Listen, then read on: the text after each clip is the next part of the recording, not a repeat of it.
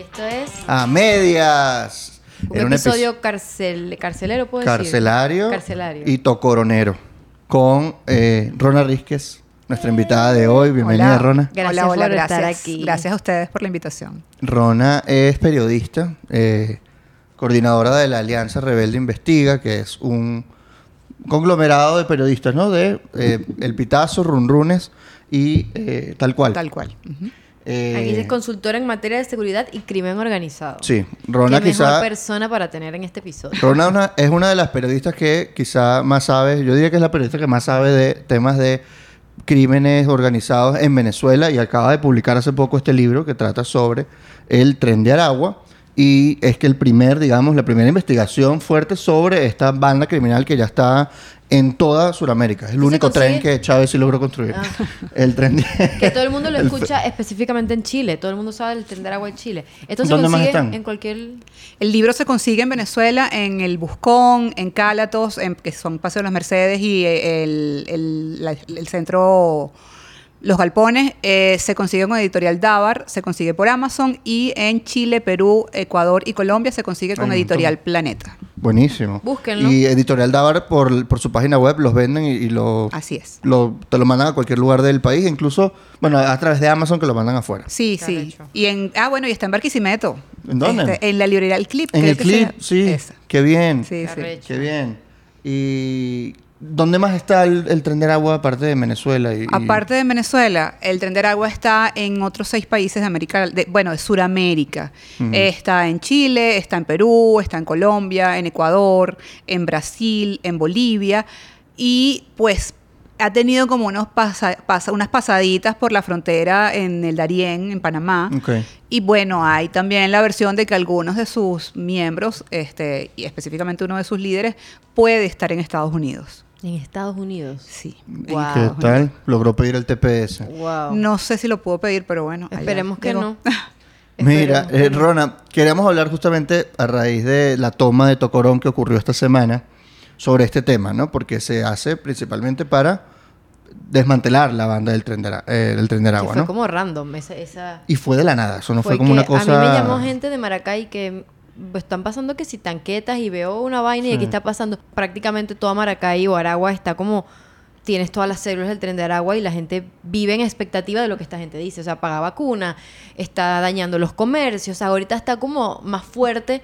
Bueno, no sé si está más fuerte que antes, pero esa es la vida en Aragua, para que sepan que está ahí donde está Tocorón. La gente que no sabe que Tocorón es una cárcel que está en Aragua. Exacto, ¿cómo operaba el tren de Aragua desde la cárcel? ¿O qué es el tren de Aragua? Porque no hemos definido el tren de Aragua. Bueno, lo primero, lo primero que voy a decir es que eh, el, la única- el único funcionario eh, de una institución del Estado que ha dicho que la toma eh, afecta o, o era para desmantelar o desarticular el tren de Aragua fue el fiscal general Tarek William Saab, porque en todas sus declaraciones y en los comunicados oficiales del ministro de Relaciones Interiores, eh, solo se habla de que hay bandas dentro de Tocorón de crimen organizado y redes de crimen transnacional, pero nunca se menciona al tren de Aragua, cosa que es bastante eh, extraña porque, bueno, todo el mundo sabe que el tren de Aragua opera desde la cárcel de Tocorón y el líder del tren de Aragua es el, era el PRAN de la cárcel de Tocorón. Entonces, bueno, eso es una cosa que quería comentar porque es llamativo esto. Eh, luego, pues el Tren de Aragua nace, es una, una, una banda, una pandilla, para, para si nos ve gente de fuera de Venezuela, que nace en una prisión.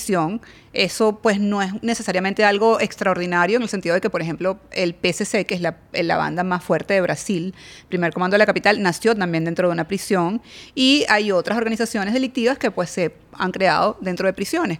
Lo llamativo aquí es qué pasó después de que la organización se crea y cómo esta organización no solamente toma el control de la prisión y de alguna manera comienza a, generar, a aplicar una especie de autogestión donde ellos controlaban todo, paga- o sea, así como controlaban, también financiaban todo. Y cuando comienzan a financiar todo dentro de la prisión, eso implica, pues, o implicó la construcción de una discoteca, la construcción de un estadio de béisbol, la construcción de comercios, eh, canchas deportivas, eh, edificaciones un poco más mm, sofisticadas, que eran la- las viviendas de los pranes. Eh, y bueno, Una otra piscina. serie, Le piscina. vamos a dejar aquí videos para que vean. Y Sí. eh, hay un zoológico, bueno, ya, ya vamos a ir viendo eso, pero eh, lo que quiero decir es que pues la, la autogestión era, se encargaron de todo, o sea, los presos asumieron todo lo que tenía que ver con lo que era la, la vida de la prisión, o sea, el espacio de la prisión. Y O sea, eh, era como una alcaldía, como una, algo así. una comuna. Eso es algo lo que yo así. estaba pensando está mejor, está mejor administrado que muchos municipios. Algo así, era como una especie de alcaldía. No había un traqui adentro de, de Bueno, exactamente no, pero imagínate tú que había una tienda donde eh, tenían avisos afuera, o sea, como unas calcomanías de que vendían ropa Valenciaga, No. ropa Gucci y, y marca, bueno, no sé si es malo decir las marcas o no, Sí, eh, Nike, o sea, eran los logos que tenían afuera y efectivamente pues vendían ese tipo de ropa, porque bueno, a los pranes de la, del, del tren de Aragua Les gustó les gustaba, o les gusta vestirse bien, sí, así es. Claro, ¿qué pasó con los pranes cuando tomaron la cárcel? Los detuvieron, al parecer no hubo, no encontraron pranes ese día. No hay rastro de los pranes, o sea, no se sabe nada qué pasó, lo que, se- lo que, qué pasó con ellos. Lo único es que cuando entró la, cuando entraron las autoridades, pues los pranes no estaban allí. Eh, eso Qué fue incluso- raro. sí, o sea, eso fue muy, muy raro, pues no se sabe. Después, por supuesto, apareció este túnel gigantesco, Sí. este, que según el Chigüire llega hasta Perú, habría que, Ah, sí, que el mirar. bipolar. Hay un video del, del túnel larguísimo, sí, sí, sí. Sí, y no sabemos si los pranes salieron por este túnel o si salieron por otro lado, por la puerta o en alguna de las camionetas, estas, ¿sabes? Estas camionetas que hay por todo el país que son así grandísimas, no voy a decir la marca para no rayarlos. Tu Ajá. camioneta Pero que, blindada. eh, sí, pero Sí, que sí, no para nadie, que no paran en ninguna alcabala y que nadie, bueno, Claro, ese tipo de placa. camionetas que las usan algunas personas con- que tienen mucho dinero, pues también son las que usan los pranes y la razón es Claro. porque eso no lo va a parar nadie, o sea, ninguna alcabala policial va a parar esa camioneta. Claro, tú solamente para evitar alcabalas tienes que no tener placa y listo, sigues de largo. Sigue Claro, pero no largo. un Chevette, no puedes. Claro, Ah, tienes, claro, no. tienes Sí. que tener una camionetota. Sí, una camionetota negra, eh, de ese tipo blindada y con, y, y con vidrios negros, que nadie puede ver quién está dentro. o sea, que vean que es un espejo para uno. Capaz por eso tie- tienen las luces altas en Altamira a Claro. las 12 porque no ven nada. Entonces, no encontraron los planes y hubo un despliegue de 11.000 funcionarios, según dijo, desde el presidente para abajo. Sí, no, es que hay un comunicado Sí. formal que salió publicado en las redes del Ministerio de Relaciones Interiores donde se hablaba y 11.000. pues se, se nombra, se dice que eran 11.000 hombres que iban a tomar la prisión de Tocorón y efectivamente Un trasladaron... montón de grupos Sí, policiales. sí, incluso eh, trasladaron funcionarios de Caracas, de los grupos de élite, de, por ejemplo, el, el- el grupo BAE, el famoso grupo BAE histórico de la Policía Científica, del 6CPC, este, llevaron a funcionarios de distintos cuerpos y de distintas fuerzas para eh, hacer lo que sería la toma de Tocorón. Sin embargo, pues la toma se hizo, efectivamente, se entró- la- los funcionarios entraron a la prisión, la prisión fue desalojada. ¿Qué hicieron con eh, esos presos? eh, trasladados. No hay, en realidad yo no tengo conocimiento, no sé si lo han dicho, la verdad no estoy al, al- no, no lo conozco, a dónde específicamente los trasladaron, pero se supone que los trasladaron a otros centros de reclusión. Ah, la, la prisión quedó vacía. La prisión quedó vacía, exactamente. Mm. Entonces, bueno, Ah, eso mira. efectivamente, eso se logró. Ahora, el, puen- el punto es que obviamente eh, mm, lo que no se consigue fue la, la detención o, o la, o, los que no estaban allí, o sea, estaban todos los presos, pero los que no estaban eran los pranes y otro grupo. O sea, se habla, pero esto es muy especulativo, de que se no, no aparecen 500 presos, no aparecen no sé cuántos. O sea, la verdad no lo sé. o sea. información. sí, no, No, ¿sabes? había un túnel. Había un túnel, O no hay sea, información, uno Cualquiera sabe a se puede veces escapar. Que... Ahora, esta era una prisión grande.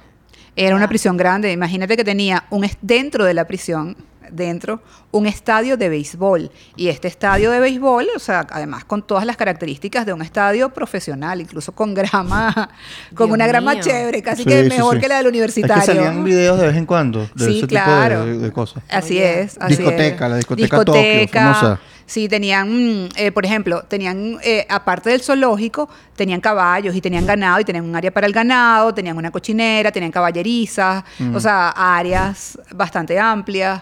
Eh, Además tenían eh, como, había unas zonas que son esas que se ven en estos videos que salen como unos ranchitos quemándose, Sí. que eran como un mercado, que era también grande. Entonces tú caminabas por ahí y Eso había... era dentro de la prisión. Eso era dentro de la prisión, claro. Yo pensé que era la Pero afuera. tú No, entraste, no, ¿verdad? no. Tú los viste. Yo entré a la prisión, claro. Sí, sí, para Y ya escribir tú- el ya tú libro. sabías lo que iba lo que lo que ibas a ver. Bueno, sabes que ahí uno le da como una sensación un poco, es increíble porque no, no quiero decir lo que, o sea, todo lo que nos hace el- la, la- la situación en la que vivimos en Venezuela y, y, y como vivimos los periodistas, pero empiezas a, a sentir como que ¿será que lo que vi sí lo vi? O sea, Claro, porque es- es increíble. Es increíble, Es ¿no? inaudito lo que Es está inaudito. pasando. Entonces, cuando, cuando lo volví a ver, cuando vi las fotos y los videos, incluso los, los videos oficiales del propio ministro, yo decía... Sí, Sí, lo vi. O sea, todo lo que yo vi ahí. es No lo eso. inventé. O sea, no lo soñé, no lo, o sea, es increíble, de verdad, porque es que todavía uno, eso, o sea, es como... No lo procesa No lo mucho. procesas, o Bueno, sea, no lo procesas. Tú nos Además, mostrabas de que el, el zoológico tenía hasta las inscripciones tipo para explicar los animales. Sí, déjame buscar Ya, aquí. esa foto Esa que tú foto tienes la allí po- la ponemos la aquí. vamos a poner en el, en el video acá en YouTube.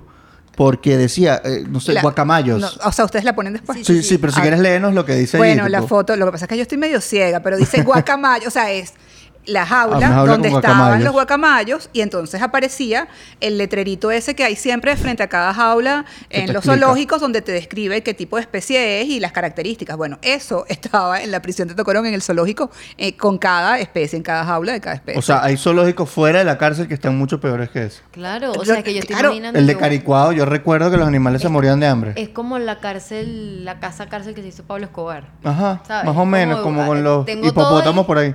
Con hipopótamos por ahí. Bueno, aquí no hay hipopótamos, pero había que Había sí. flamingos, había, no, había y avestruces. había avestruces. Sí, a- y había algo que llaman como una especie de.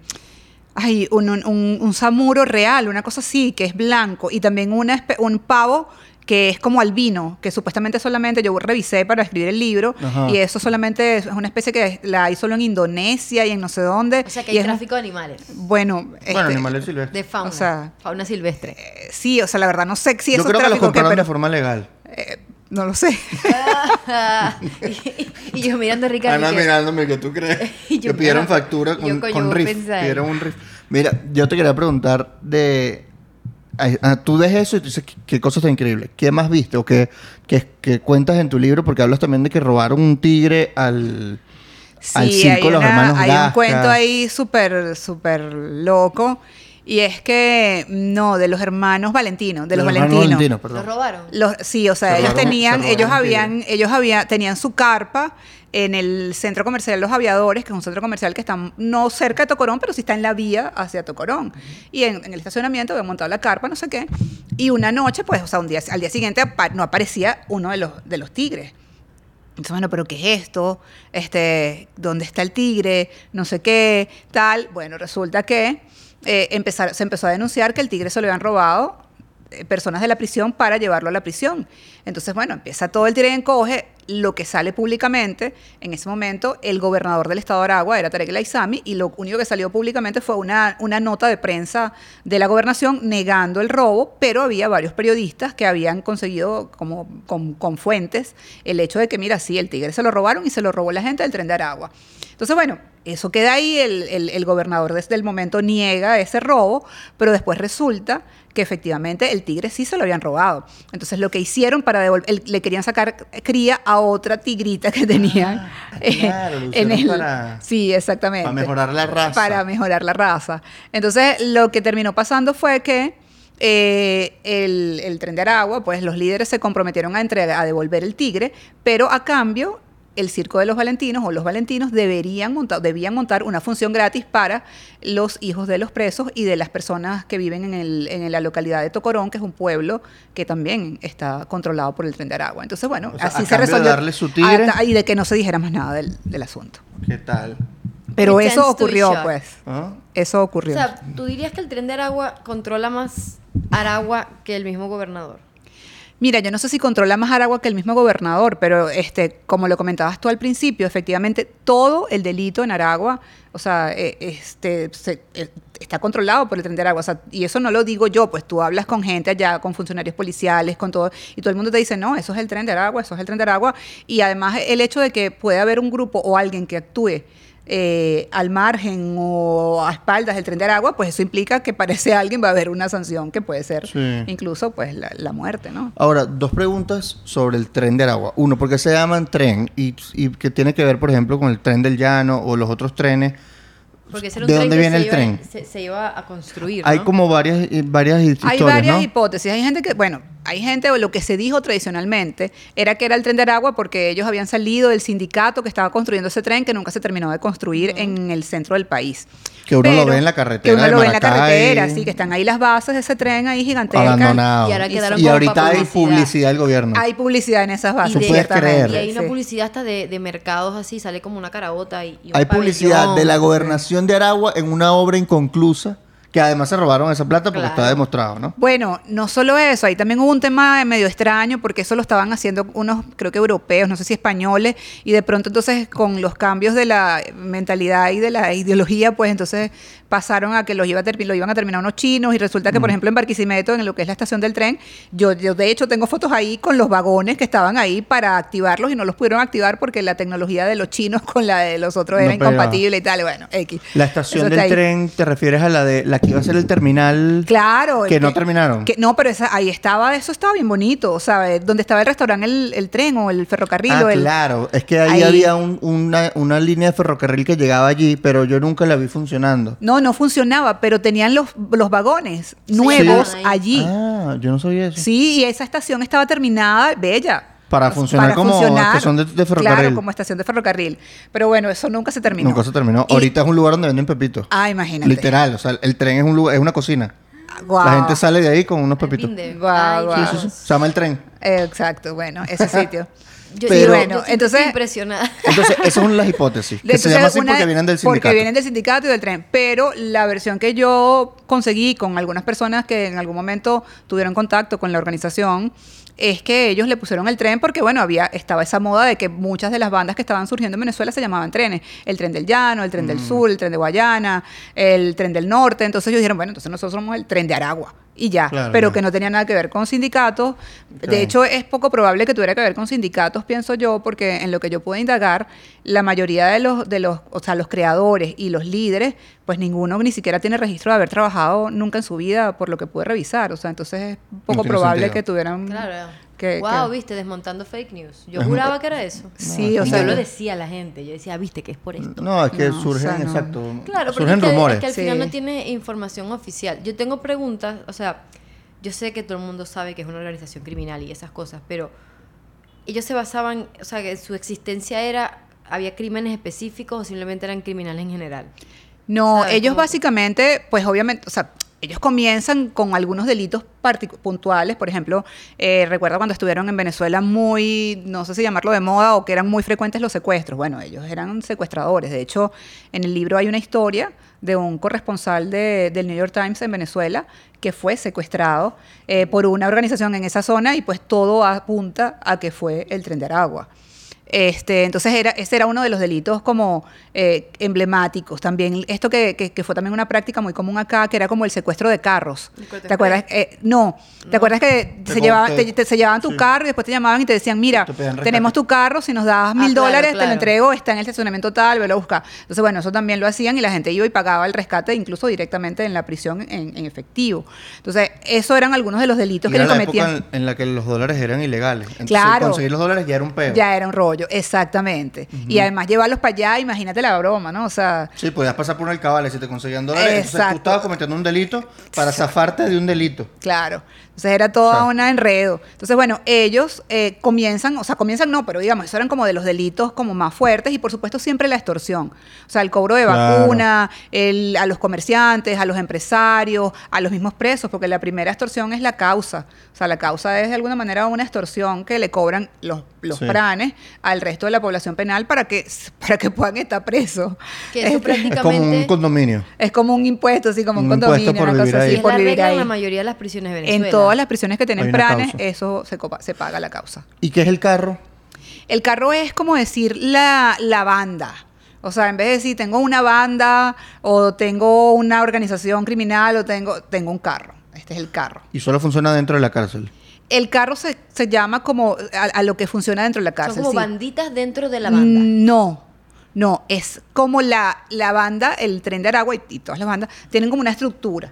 O sea, entonces como si fuera un organigrama de una empresa, Claro, una imagínate. Entonces, exacto, está el jefe, están los de vicepresidentes, está el no sé qué, está- o sea, bueno, esto es igualito y toda esa estructura es el carro. Ah, mira.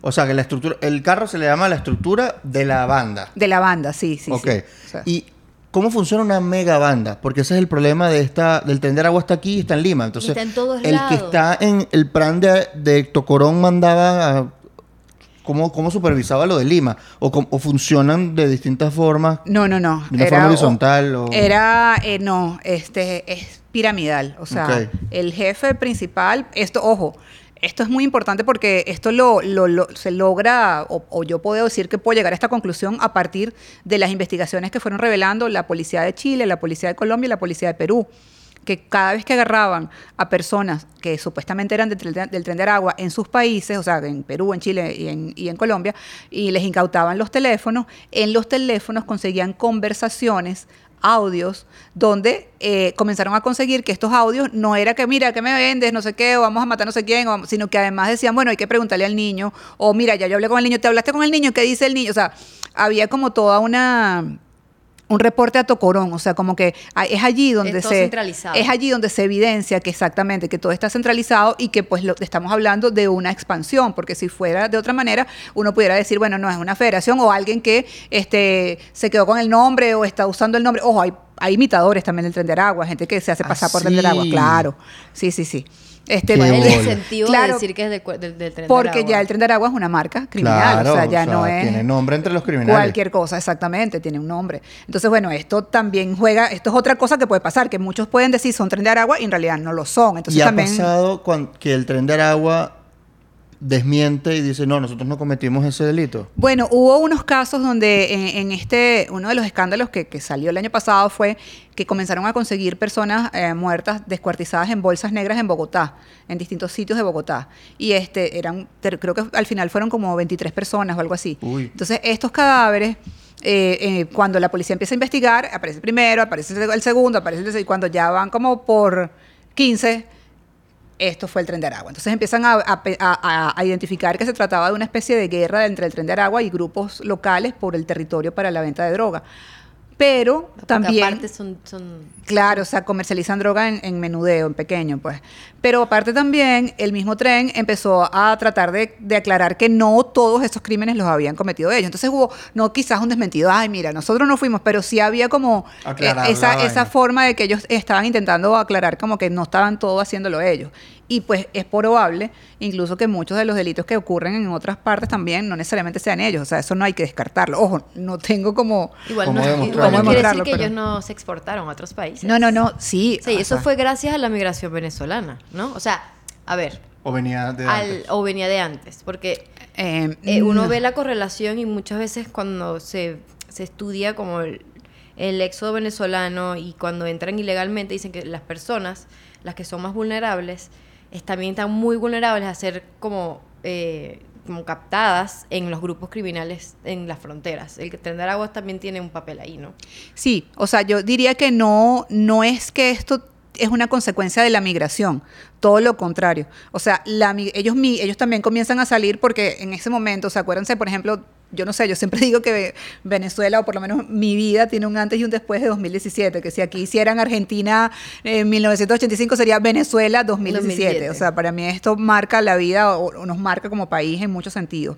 Entonces, eh, recordemos que empezamos, estábamos viviendo en lo que los expertos luego eh, denominaron o etiquetaron como emergencia humanitaria compleja, que supuestamente sigue hasta hoy Sí. eh, Sí, eh, sí, sí. pasando en el país. tenemos un episodio con Susana Rafali sobre eso. Ah, bueno, Hace- Susana sobre hace- todo, claro, Hace imagínate. tres, cuatro episodios hablamos Tres, con de eso. hablaron y, salimos así. Y Claro. dice que está incluso peor. Pe- que- claro, entonces esa emergencia humanitaria compleja que implicaba que no había comida, que no había medicinas, que no había trabajo, que no había billetes, este, que no había transporte, que no había oportunidad, que, que casi que las universidades, o sea, tampoco no le pagaban a los profesores, Que la economía estaba destruida. es destruida, que había, estaban mandando estudiantes en las protestas, que estaba una OLP y una FAES matando gente en los barrios. Entonces, en medio de todo eso, los presos o los privados de libertad, este, pues nada, comienzan también a buscar mecanismos de sobrevivencia, porque imagínate si, si los que estábamos en las ciudades, estáamos como estábamos, cómo podían estar las personas que vivían en las cárceles Claro, venezolanas, que ya sabemos, comida, claro, cómo han sido históricamente las cárceles venezolanas.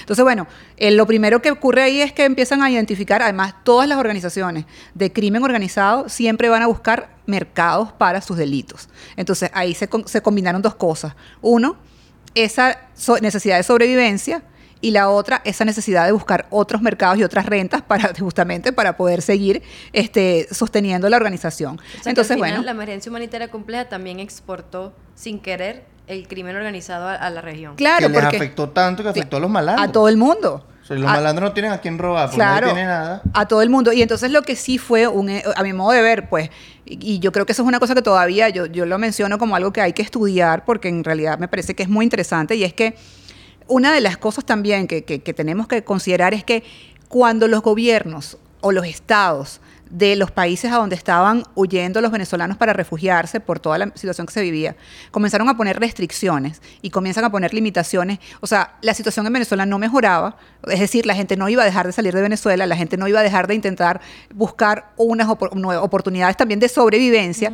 Entonces, cuando empiezan a poner estas restricciones, eso no implicaba que la gente no iba a seguir pasando. Es como lo del Darién. O sea, tú podrás decir que eso es la selva más horrible del mundo y que ahí van a matar a todo el mundo, pero la gente Va a seguir que va a seguir yéndose porque siente que esa es la única oportunidad que tiene de sobrevivir. Y es así como que estás en esa posición donde, ¿qué tengo que perder? Ya no tengo nada que perder. Entonces, en ese mismo momento, la gente comienza también a salir del país. ¿Y qué pasa? Las organizaciones criminales son... eh, esos son eh, situaciones perfectas para las organizaciones criminales. O sea, ¿por qué? Porque ellos viven de lo ilegal, de lo irregular. Entonces, ¿qué iban a hacer? Bueno, tráfico de migrantes, ese era el negocio. o sea, vamos a Ah, empezar. hicieron ese negocio también. Claro, entonces empezaron ahí a meterse. Y es que, bueno, este montón de gente yo les hago la tramoya. pues. Exacto, yo los paso, yo les consigo, yo los llevo, yo no sé qué. Claro, era como la causa de la cárcel, pero. Claro, de un y o, o les otro. cobro para dejar, cuando llegaron a tener incluso control de algunos pasos fronterizos, ni siquiera era que yo te paso y me pagas, no, si tú quieres pasar, ah, tú quieres pasar por aquí, Págame. me tienes que pagar, papá. Claro, se convertían en el peaje. Exactamente, en un pago de peaje. Y es entonces, muy bueno, peligroso porque a veces hay enfrentamientos y todo. Claro, entonces este tipo, y ojo, es importante, esto no solamente era en la frontera Colombia y Venezuela, No. esto es en la frontera con Perú, con, con Chile, con, o sea, ellos llegaron a tener, o, o han- o tienen el control de todas estas, o sea, de pasos fronterizos en esas. Claro. O sea, porque claro. me he leído y me han contado de personas que, que han cruzado que la frontera entre, o sea, entrando a Chile, que es horrible. Sí, Pues claro. Es horrible que puede haber tiroteos, o sea, hay mucha violencia en, en, en las fronteras de países latinoamericanos cuando se trata de migrantes. o sea, ya es. sabemos eso, pero ahora imagínenselo que hay enfrentamientos y que uno de esos sea por el tender agua. Claro, no, y además entonces eso, eso se convirtió en una, en otra fuente de ingresos, en otro negocio para el tren de agua. Es decir, lo que los gobiernos creyeron que iba a ser una medida de que no, ya no va a entrar más venezolano para acá, porque los migrantes, no. Peor. Porque el problema es que no se entiende que el, el problema, valga la redundancia, no son los migrantes. O sea, el problema es la situación que vive Venezuela y el problema que deben enfrentar los gobiernos en general Es el crimen organizado y no a los migrantes, ¿sabes? Entonces esa es una... Ahora, hay algo que es interesante y es que este tren ahorita tiene, digamos, un poder importante, pero pudiera haber un punto de no retorno en el que el poder sea básicamente indetenible por el Estado. Eh, lo que pasa es que cuando hablamos de crimen organizado, o sea, eh, no todo el crimen organizado, hay características que son similares, pero no todo el crimen organizado en todos los países es igual. Entonces, el caso de México tiene unas particularidades, eh, el caso de, la, de lo que es Centroamérica tiene otras, el caso de Colombia tiene otra, el caso de Brasil tiene otro, y por supuesto el caso venezolano tiene otras. O sea, decir eh, que de pronto esto, ya el hecho de que el tren de Aragua tuviera el control de la cárcel de Tocorón y que lamentablemente las propias autoridades tuvieran que decir que estamos recuperando, el Estado está recuperando la prisión, eso implica que efectivamente La habían en algún momento la habían perdido, pues entonces habían perdido el control de una cosa que a lo mejor puede ser pequeñita versus todo el territorio de un país, pero que era un pedacito del país, pues. Entonces eso se había perdido y pues se está recuperando. Eso significa que bueno, que aparentemente el Estado sí tiene la capacidad para recuperarlo, ¿no? Eso es una buena noticia dentro de, del escenario, sí.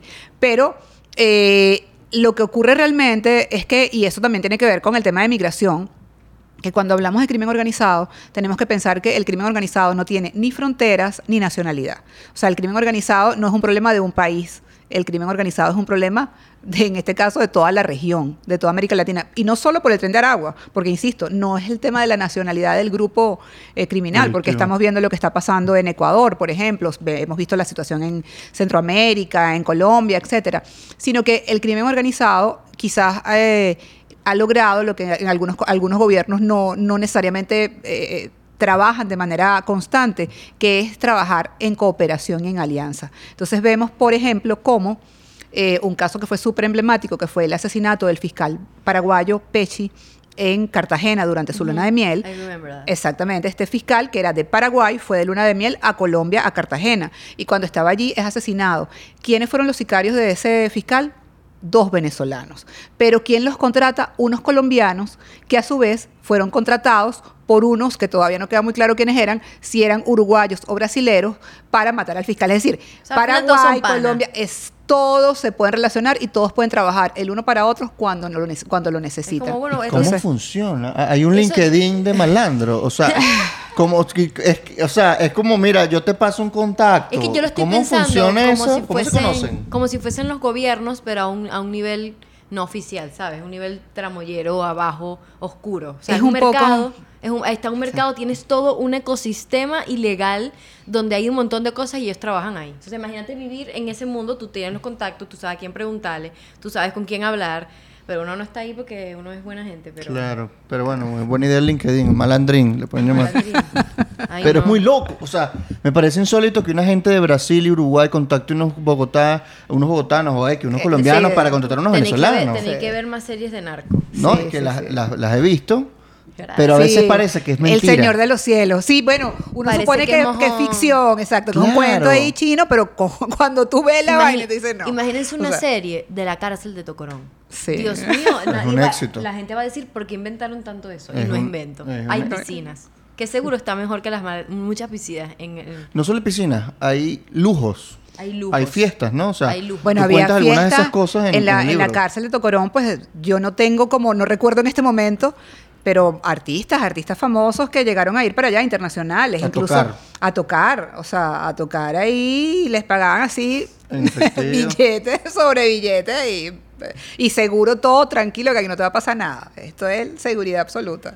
¿Y cómo, cómo tienen, cómo dicen que sí en el sentido de...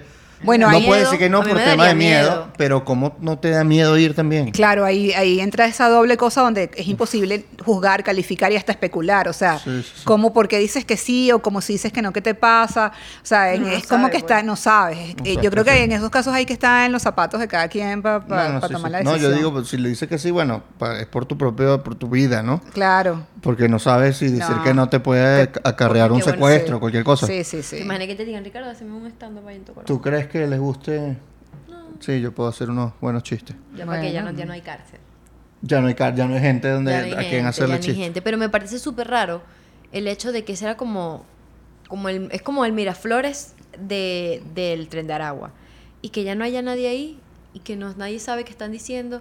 ¿Dónde están las operaciones ahora? ¿Para dónde se mudaron? ¿Qué hicieron? ¿Sabes? Es como yo no creo mucho que estén desmantelándolo. O sea, a ver, hay varias cosas. Vamos a poner en contexto. Tenemos lo de lo de Tocorón y vemos la diferencia de cuando fue con el Coqui. La operación fue distinta, pero ¿por qué crees que fue distinta? Y no sé si tienes información de, de Sí, lo que está en la fue, cota. una fue más violenta que la O otra. sea, fue mucho más violenta y al final eran, eran grupos que controlaban parte de un territorio nacional. Esta parte, en, este- en este fue distinto, pero uno pasó el rato, si estaba cerca de ahí, escuchando Sí, re- tiros. recordamos que el Coqui era como el líder de la cota 905. Eh, se puede decir que es Pran, porque está, no estaba preso. No, no Sí, es un o Pran, sea, ¿no? No hay importa, se llaman pranes también los de También. las manos. Sí. Hay, hay algo que, que, que eso sí está, se lo han dicho, no lo estoy inventando, y es que hubo un momento en donde el gobierno fue, a ver, no es que les dio la mano, pero quizás hizo la vista gorda en la crisis y esos pranes tenían poder en partes de la población porque les daba, entre comillas, beneficios, ¿no? Y ahora esta política, y que muchos se sorprendieron de que ahora están atacando al Coqui, el Coqui, el Coqui está muerto, ¿verdad? Sí. Ellos lo mataron. Él, Sí, se- sí. él- él unió, él, él huyó y lo mataron. Y mucha gente en la cota, y mucha gente en la cota contaba cómo le daba miedo llegar a tal hora, cómo siempre estaba la expectativa que podrían entrar random a tu casa, de que tenías que pagarle a la gente, que te daban entre comillas protección. Pero otras personas estaban y que agradecidos porque no había presencia del Estado. Y la política, o, pueden buscar en internet, cuando fueron a, entre comillas, desmantelar la banda del Coqui, fue bastante violento. Y el contraste con Tocorón a mí me llama la atención. Solo quería decir que me parece súper... O sea, dejo un signo de interrogación Sí, ahí. o sea, hubo, Like, como, hubo como unos ranchos prendidos en candela, pero no hubo ni un, fa- ni un muerto en la, en la toma de Tocorón? No sé, información oficial sobre personas muertas no hay. No hay. Este, Solo tampoco un se ha- mayor del- sí, se de ha especulado. O sea, hay, hay como algunas versiones allí de que todavía están esperando que sea alguna lista de heridos, muertos, pero en realidad oficialmente no hay ningún reporte ni de personas muertas ni de personas heridas. Solo este militar que murió en una de manera accidental. Y las armas. Y los videos, no ha habido videos de tiros, digamos. No, O sea, no hay videos. Había cosas quemadas. Había cosas quemadas, eh, sí, y pues eso, no, no hay... O sea, no o parece sea, que hubo enfrentamiento. Hay unos videos de unas personas heridas, pero en realidad nunca se, o sea, yo no, por lo menos yo no me confirmé si, los- si el video era efectivamente de Tocorón y, o no, o si era de ese momento. Pero esos videos sí circularon también cuando estaban circulando los, los videos de las cosas quemadas y tal. Este, hay varias cosas allí, bueno, yo creo que eh, efectivamente, pues sí, uno supone que un operativo debería ser, o sea, que deberían ser operativos similares porque, bueno, te estás enfrentando a grupos armados, a bandas, pero hay que, hay dos cosas, ¿no? En el caso de, de, del Coqui, era un área abierta, era en, una- en medio prácticamente de la ciudad, este, pues era como que diferente el escenario. Yo no soy experta como para decirte, en ese caso había que actuar de tal manera y en este otro, pero son dos escenarios diferentes que yo creo que eso es un factor que debe jugar al momento de, de tomar una- un sitio. O sea, no es lo mismo tomar un sitio cerrado o supuestamente un recinto, pues, que tomar una, una urbanización o- o un barrio que es un poco lo que las, diferencias. sí. Claro, y la otra cosa que también yo creo que ahí influye es que, por ejemplo, en el caso de, de- de la, de, la mega, de la megabanda del Coqui era una megabanda, pero el Coqui era como un más malandro así, para común, o sea, más malandro. Como no. No Wirchito. estaba pendiente de una No, estructura. exacto, o sea, no, no estaba pendiente, tenía, no era el negocio, tal, o sea, Claro. tenía sus Era como- cosas. Sí, tenía su, su evolución pequeña, o sea, su, su cierto nivel, pero no le llegaba al tren de agua nunca. Jamás. Ni de cerca. No. Jamás. Tú entraste a Tocorón. Ajá. Cuando tú entraste, por primera vez, ¿cuándo fue? Entré por primera vez y única vez, porque fui muchas veces, pero me daba miedo entrar y cuando finalmente decidí dije, ya voy, sí entro. Eh, Fuiste fue- poquitas veces. Ah, Fuiste poquitas veces. o sea, entré una sola vez. Solo una vez. Solo una vez, o sea, yo fui tres veces. Y las tres veces, o sea, las dos veces anteriores llegué hasta la puerta y me arrepentí y me eché para atrás. Porque, miedo. sí, Sí. claro. Pero Da ¿cómo miedo. es? ¿Cómo es que va a entrar? Ajá, o sea, ¿cómo pides permiso ¿Quién- para entrar? ¿Quién te da la posibilidad de entrar? Como, No. ¿Es una puerta? ¿Es como Sí, claro, es un una portón? puerta, es un portón. Eh, en realidad, el portón no es por donde uno entra. O sea, el portón tú lo ves ahí, tú asumes que es el portón por donde vas a pasar, pero en realidad no, tienen una puertica chiquita y después de que pasas esa puertica chiquita recorres un, como un pasillito tipo laberinto, pero como abierto y llegas a donde está la Guardia Nacional. Y después ¿Y cómo viene una pasa puerta. chiquita? Tipo, hola, yo vengo para acá. Ahí no hay ahí no había nadie, Ah, ahí no había nadie, o sea, tú entrabas, después era que estaba la Guardia Nacional, y cuando llegas a la Guardia Nacional, yo pensé que me podían preguntar, ajá, ¿y tú quién eres? ¿Qué vienes a hacer? No, lo que te piden es tu cédula. Entonces tú das ¿En tu serio? cédula ¿Tú puedes y entrar así como- como si fuera- Sí, exactamente. Eh, Donde sí Como hay una como... urbanización, tipo, un vigilante te pregunta. Exacto. Donde sí hay como un medio filtro es después que hay como una especie de una especie de, imagínate unos anfitriones. O sea, imagínate que tú llegaste a un sitio y viene una gente que te dice, ah, señor, venga por acá, ¿para qué mesa va usted? ¿O quién le invitó a usted? Tal. Bueno, esos Ah. son unos presos que están allí y te preguntan ¿Tú a qué área vas, a quién vas a visitar. O sea, ya tienes- después de la Guardia Nacional, los presos te atienden. O sea, que Exactamente. el filtro son los presos, no la guardia. Así es, así es, exactamente. Lo cual indica que era el control ya de los Claro, sin embargo, estos presos que son el filtro son como también los presos, eh, los presos, los presos de la, de Los la, cabos bajos. los cabos, sí, los más Sí, sí, bajos. sí, sí. Los cauchos del carro. Chamos así que están como desnutridos y tal. Ay, con- Uy. o sea, sí, entonces ellos son los que te llevan Y, como y al es un sitio. trabajo que ellos le responden al plan. Exactamente. O sea, sí. ellos le tienen que Ellos- hacer plan, mira, entró tanta gente, no, esta no, no, gente. no necesariamente eso, pero ellos este, están como uniformados y tienen que, o sea, para que todo el mundo sepa que ellos son los guías, pues, lo- los anfitriones. Uniformados. Sí, bueno, o sea, hay tienen- un, hay una- un Sí, sí, sistema. sí, sí, sí. Camisas, corbatas. Una chemi- Camisa pantal- y sí, corbata. total, Camisa y claro. corbata. Y pantalón así de gabardina y Sí, todo. no, bueno, pueden tener pantalones así o blue jeans, pues, pero, Pero sí, ya que camisa tengan corbata. camisa y corbata. Sí.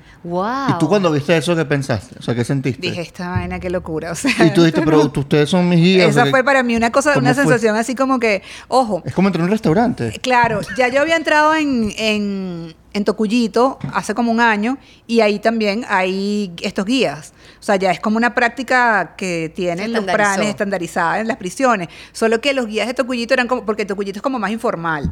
O sea, entonces todos los, los, pranes, los guías de Tocuyito eran con chemis y blue jean. Este, pero estos era camisa con corbata y, y blue jean o pantalón Estoy impresionada. Pero es que es absurdo. Y de hecho decían que Tocorón era una cárcel de ricos. Bueno, sí, una de las personas con las que hablé me decía, no, es que esto es una cárcel de ricos, o sea, porque eh, recuerdo que pasa entre las edificaciones y comercios que había, había una lavandería, pero era súper bonita, así que tú creías que era una cosa para un spa para hacerte las uñas. Yo casi que, ay, me voy a hacer las uñas. Pero cuando veo y que no, lavandería, escrito en inglés. Eh, entonces, Laundry. Oh my. God. Entonces, ah, ok, toda con cositas rosaditas y tal, toda cute. Y tú puedes ir Entonces, planchar la camisa y la cosa. Toda cosa. Entonces, bueno, cuando paso por ahí, también en esa zona había que si motos, eh, unos apartamentos chéveres, así que se veían con aire acondicionado y tal, porque hace un calor ahí, uf, fuerte. Claro, Entonces, Maracay. Exactamente. Entonces, esos apartamentos con aire acondicionado, y yo, y que bueno, y esto y tal. Cuando pregunto, y no, pero es que esta es una cárcel para ricos. O sea, si tú tienes plata, puedes estar bien, pero tienes que tener O plata. sea, tienes O plata. sea, tú puedes comprar ahí un apartamento. Claro, los compraban, de hecho. Tú pasas Pero como- solo los presos. Eh, claro, los presos que los que tenían la plata y los que además podían recibir como la aprobación de los planes. O sea, bueno, está bien, te lo, se lo. Como que los planes eran así como. Ay, como los que autorizaban la negocia la transacción. Como ese me gusta que esté ahí, dale pues. Los gobernadores, los alcaldes de la Son los alcaldes y es como un municipio tocorón. Es, un- es como un Vaticano. Ajá. Es nuestro Vaticano. Ajá. Coño, qué comparación. Bueno, Claro, porque porque, tienen- tiene su propia monarquía. No, no, y ya baila. Ellos se llaman, los jefes son los papas. Ellos, o sea, en realidad se refieren a ellos como los papás, o sea, las figuras de papás, pero se llaman los papas. O sea, los tres papas. Ellos usan esa. ¿Ves? Es el. Vaticano. sí. That's Ah, ya, hay tres wow. papas. No solamente está el niño. No, son tres papas. En todas las estructuras que ellos tenían, tenían tres papas. Tres. Sí. Y hay mujeres ahí, ¿verdad? Había, no, había una- no, hay un tema No, ahí No de permite género. mujeres. No, o sea, en, la, en, la- en las jerarquías altas no. Pero puros Pero hombres. en la organización sí hay mujeres. Y, y los tres papas eran el Pran y los luceros. Había dos que eran pranes también, porque eh, pran no era solamente el jefe, sino que podía haber varios pranes. Pero claro, el jefe, jefe máximo. Es el pran de pranes. Claro, sí. Claro. Pero había una figura que era el lucero. No, sé No, si los luceros están debajo. Los luceros son como, eh, ellos tienen incluso dos jerarquías de luceros, luceros de la alta y luceros de la baja. Los luceros de la alta son los como los lugartenientes. Es decir, eh, si tenemos unos, mm, ponte tú, el parán, Ujú. Pran, que es el presidente de la organización, los vicepresidentes Los y después digamos que tienen como unos gerentes generales. Ok. Entonces estos luceros de la alta son como esos gerentes generales, una cosa más o menos parecida. Wow. Y, ajá, luego que te recibieron estos señores de corbata y te dijeron, ¿para dónde va usted, señora? Y tú, le- y tú le dijiste, ah, voy a entrevistar a una gente. Ya tú tenías No, yo no dije, no, no, no, ya va. Ah, tú no fuiste como periodista, Yo no tipo fui con como tu carnet. No, te fumaste algo. undercover. tal. Estaría picado ahorita aquí, pues, o sea, no hubiera llegado nunca. ¿En serio? Bueno, no, no, la verdad no. que tú habías cuadrado algo así como- No, no, no. La verdad no, no creo que me hubieran hecho nada, simplemente me hubieran sacado, sabes que no puedes entrar. Este, pero no que me hubieran hecho nada porque esa es otra cosa, que uno supone que bueno, que son muy violentos o que el tren de Aragua es muy violento y bueno, en realidad ellos usan la violencia eh, para ciertas cosas, pero no es que Todo el tiempo andan todo el matando. tiempo no están son mat- como no. tipo narcos que andan todo el tiempo. No, no, no. No la prefieren, pues. Para ellos su, su, su, su objetivo principal es sus negocios, pues, o sea, empresarios, una cosa, ¿sabes? No, no. Igualito te, igualito te extorsionan. Sí, o sea, no están pendientes No, de tampoco. O sea, si, si, si, si lo tienen que hacer por alguna razón, pues lo, lo hacen, obviamente, pero no. Pero quizás su- te hubiesen sacado y te hubiesen robado el teléfono. Exacto, bueno, no sé si robarme, pero sí me hubiesen sacado. Entonces yo no fui como periodista, o sea, yo, porque, ¿qué pasaba? Yo podía decir de entrada, mira, sí, yo soy periodista y vengo para acá, y me sacan y me fregué, pues no hice nada. Entonces yo lo, lo que dije, no, mira, yo voy a entrar como visita y por lo menos voy a, no entrevisté a nadie, pero por lo menos voy a ver cómo es todo, ¿sabes? Y voy a- con esto, pues... Qué nervios. ¿Y fuiste una sola? Eh, fui con una amiga. Ay, Dios. Amiga periodista. o- Amiga periodista, no exactamente ¿Pero qué periodista, es una amiga que entrar? es como una persona que me ayuda a mí en algunos proyectos. Y, ajá, y tú en ese momento estabas... a- No, yo dije mi nombre. Ah, Ese, era mi- ese fue mi, mi mayor momento de miedo.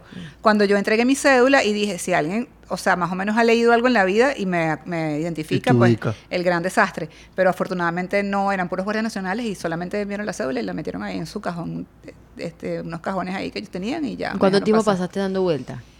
Eh, adentro, como mm, cuatro horas, cinco horas, o sea, como mediodía, pues más o menos. como-. Caminaste por todos Pero esos te dieron lugares, hice viste un todo. tour. Me hicieron un tour, exactamente. sí. ¿Quiénes te ¿Y, hicieron y un cómo tour? justificaste que estabas ahí adentro? Dije, aquí me ibas a visitar. Bueno, eh, yo había tenido, yo tenía como toda una, una logística, pues, o sea, yo no, no planeé, no cuadré nada con nadie allí, pero yo sí había averiguado sobre cómo iba a ser para entrar, qué códigos podía manejar, qué tenía que decir, etcétera, etcétera, y con eso pues este, busqué a una persona, eh, le, le llevé cosas y tal, entonces esa persona, ay, mira, muchas gracias, no sé qué, hablamos un poco y después como que, ah, bueno, ¿quieres conocer las cosas, esto? O sea, ¿quieres conocer las instalaciones? Y yo, ah, sí, chévere. Y hizo bueno, el me hizo- tour. me hizo el tour. O sea, bueno, ya entrando era una cosa impresionante y después, bueno, el tour formal, pues también. Tipo, conoce aquí el zoológico. Total, así la, piscina, la piscina estaba llena. Claro, claro. Porque ahorita ¿Y la foto estaba vacía. No, no, no, pero este no estaba. Y había gente estaba- adentro. Claro, era un día de visita, un Y- domingo. Y, hay agua corrida, hay electricidad, hay planta eléctrica si se va la luz. ¿Cómo La funciona? planta eléctrica es una cosa bestial. O, sea, de esas que cuestan que si 10 mil no dólares. sé, pero era una No, cosa más. así como. 15 no mil sé, o sea, imagínate No como ese pedazo, o sea, todo ese pedazo de la sala así. Ah, o sea, sí. La Eh. planta es de, o sea, como que para operar todo un hotel, pues. Como para operar todo un hotel, De exactamente. esas bichas que Wow. son inmensas. Entonces, Grandísima, sí. Sí, claro, son carísimas. Y esa planta, además, tiene un sistema, o sea, tiene como unos. eh, hay unas cuadrillas de presos con uniformes para operan. que operan para, para garantizar que la electricidad funcione, que la planta esté bien, el mantenimiento y tal. Es como si fuera una cuadrilla de Corpoelec, pero de Tocorón. Con un carrito de estos así chiquiticos. Tocoroelec. Una cosa así donde se montan tres tipos y bueno, van Yo- moviéndose por todo lado. Ahora, pero hay electricidad de, de la calle. Sí, hay electricidad de la Pero calle. si se va y tiene tu Y si se va la luz, se prende la planta y listo. exactamente. Coño, pero qué divertido estar en Tocorón. Sí. O sea, hay más agua en Tocorón que en Caracas. Hay más todo en Tocorón No, eh, eh. ¿Hay entiendo. piscina? Hay piscina, sí, pero c- creo que sí tienen problemas de agua. No, no recuerdo ahorita si, pues en algún momento me dijeron como que bueno, no, a veces es un tema conseguir agua tal, pero sí, pero sí, la piscina estaba, estaba llena cuando yo fui, o sea, estaban usándola. Pues. Ahora, y algo que, que narraba, eh, ¿cómo se llama este periodista? Luis Gonzalo Pérez, creo, Sí. de NTN24. Sí. Él narraba que había gente que tenía dos años viviendo allí. ¿Cómo, Sí. ¿Cómo funcionaba eso? ¿Cómo vivía gente allí que no fueran presos? ¿Familia? Familias de los presos, sí, y parejas de los, bueno, familias, parejas es lo mismo, sí. hijos, Y, pero tenía, no, no, en- no era en celdas, sino en, ¿qué? en casitas, en sí, en apartamentos, casitas, O ranchitos. sea, ahí hay gente que sí vive en celdas. Hay gente, bueno, en celdas, Exacto, ya las celdas como celdas no existían, pues. ¿Es en y serio? Las zonas, hay claro, y, la- y en las áreas donde estaban como, por ejemplo, una de las áreas que era como de la edificación formal de la prisión, o sea, están como en una en ruinas horrible, pues. O sea, ahí vive Ah, la sea, gente que que, no tiene nada, los que están en el peor estado. O sea, ya nadie estaba preso realmente. Eh, no. O sea, tú puedes salir y entrar cuando te dé la gana de ahí. de las, o sea, te no podías había- mover por la prisión por todos los días como o tú sea, la- quisieras. sí, pero las únicas no te podías mover por la prisión todo, o sea, no todo el mundo se podía mover por todos lados porque había unas restricciones y a las a ciertas áreas no puedes pasar, pero eso no porque lo haya decidido eh, las autoridades, sino porque los pranes decidían que, pues, este, por ejemplo, los presos estos eh, con ese, ese uniforme de la camisa con, el, con la corbata y la cosa, bueno, los que tenían ciertos uniformes, en realidad es porque ellos pueden desplazarse por toda la prisión porque son los guías, pues lleva- pueden llevar a la gente a donde van a visitar a las personas, pero hay otros que tienen otro uniforme que no se pueden desplazar, no pueden salir de ciertas Ah, áreas. están están uniformados los presos. Algunos, pero no uniformados, no, no lleva. O sea, tienen como matching clothes, ¿sabes? Como que ropa que. Códigos, identifica. exacto, como unas ropas que los identifican, porque no es que están uniformados con las bragas de presos, no. Mm. O sea, es como estos tenían, por ejemplo, em, lo- Franela azul, Franela azul. O sea, no, es que ahorita estoy pensando cuáles eran, porque unos tienen camisas de raya, otros tenían camisas eh, unicolor, entonces, bueno, eso, eso variaba. Y solo puedes de- vestirte así, no se te puede ocurrir vestirte de otro color. No, si tú eres forma. uno de los que no puedes desplazarse por ningún sitio de la prisión y no te vistes así, te matan. O sea, porque tú tienes que, o sea, todo el mundo tiene que saber que tú Cada- eres de los cada que no te que su claro. puesto. O sea, si yo te veo de este, de este lado de la casa y tú eres de los que no pueden pasar para este lado, pues mira, o sea, no. Entonces, si tú estás Te sin el uniforme, eh, ya va, ¿qué haces ahí si no estás con el uniforme, sabes? Qué absurdo. Sí. Estoy en shock. No, es que. Y, y- y- Me da risa. Claro, es entonces- absurdo.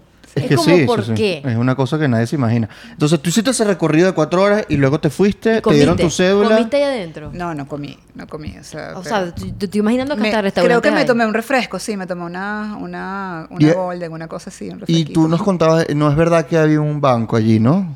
No es un banco banco que diga banco no sé qué, no. Es como una... Una estructura. Era como una estructura que, que, que, que imitaba las taquillas de los bancos, pues. Pero entonces, ¿qué hacían? ¿Te, da- te daban préstamos de dinero? Sí, bueno, ahí por ejemplo tú podías sacar dinero, o sea, tu familia le transfiere a, las, a unas cuentas X. Claro, era como un entonces- traspaso de cuenta. Exactamente, entonces bueno, y tú ibas ahí y retirabas el efectivo. Tú lo que haces es comprar el efectivo. Exactamente, es una forma. Y, mm, ¿Y qué otras cosas había allí que tú recuerdes? Bueno, Había mira, restaurantes, ¿no? Había restaurantes, había ventas de licor. Ah, bueno, había una cosa que era así toda de muy que eran locales para vender droga, o sea, había por lo menos yo vi dos Mm. que eran para vender drogas y eran sitios, o sea, así como una como si fuera un es un comercio, Una pues. Sí, tienda, como- yo una tienda, entonces tú escoges que Como los hay ahorita en Uruguay, Exacto. que sí. venden marihuana así, como, una, Claro. como una farmacia. Exacto. Pero seguro ellos vendían drogas chimba. De no, todo, No supongo. necesariamente, no creo, pues, porque... O sea, chimbas en el sentido que eran como fuertes, tipo, ahí te doy coca. No, te vendían de todo. De lo que yo todo. vi era- Claro, además, una de las cosas que ellos más... Bien surtido. eh, que ellos además tienen, comercializan es el creepy, o sea, y de todo. Mira, para pensar un poco. ¿Qué? Y, y... Ajá, entonces tú terminaste el recorrido, pediste tu cédula de nuevo. ¿Cómo, cómo Sí. fue ese proceso con, con la guardia, que fue el único contacto que tuviste con una autoridad, no? Exactamente. No, cuando salí ya, o sea, el- digamos que para mí el mayor temor era cuando entregué la cédula, entrar porque dije, bueno, si leen la cédula y dicen, este tipo, esta, esta me suena, o no sé, uno siempre estaba pensando en que a lo mejor estoy en una lista y quién sabe, Claro. pero no, nada, eso pasó, pues. Y cuando salí, no, porque ya era simplemente la cédula, di el nombre y me buscaron en la cajita esta, que era una caja gigante, con todas las cédulas de la gente que había entrado allí, y me dieron mi cédula y ya, y me fui. Y había gente que había estado ahí mucho tiempo. Bueno, eh, ahí entendí que había gente que efectivamente podía estar viviendo ahí o pasando mucho tiempo ahí porque cuando me estaban pidiendo, o sea, no solamente me preguntaron mi nombre para buscar por mi inicial, el lugar donde habían colocado la cédula, sino que además me preguntaron que se había entrado hoy, o sea, el día en que estaba retirando la cédula. Entonces, cuando empiezo a ver, me di cuenta que, claro, mi cédula estaba en la primera casilla de una, de una caja que tenía como, eh, ponte tú, 20 casillas. Entonces, mi cédula estaba de primera, en la primera casilla, que era donde estaban las cédulas del día. Mm. Entonces, de ahí para arriba, todas las demás, eh, por lo que entiendo, eran días diferentes. O sea, habías entrado, si entraste hace tres días, hace cuatro días, hace cinco días, hace más días. Entonces, hasta llegar a la última casilla, que es como la persona que tenía más tiempo, y eso puede ser, pues, efectivamente tiempo indefinido. O sea, una semana, un mes, un año, no sé. O sea que básicamente ellos sabían que había gente que estaba viviendo ahí, ¿no? O sea, eso es un era territorio de nadie. Claro, Bueno, De, de- del tren del agua. exacto. Y mm, ahora que el gobierno toma la prisión y se escapan los planes, qué lástima que se escapan, ¿no? Cuando despliegan 11.000 funcionarios, que además, este, lo, lo leí en Arepita, las tropas de 1821 de la batalla de Carabobo fueron 10.000 hombres. O sea, desplegaron más gente que en la batalla de Carabobo.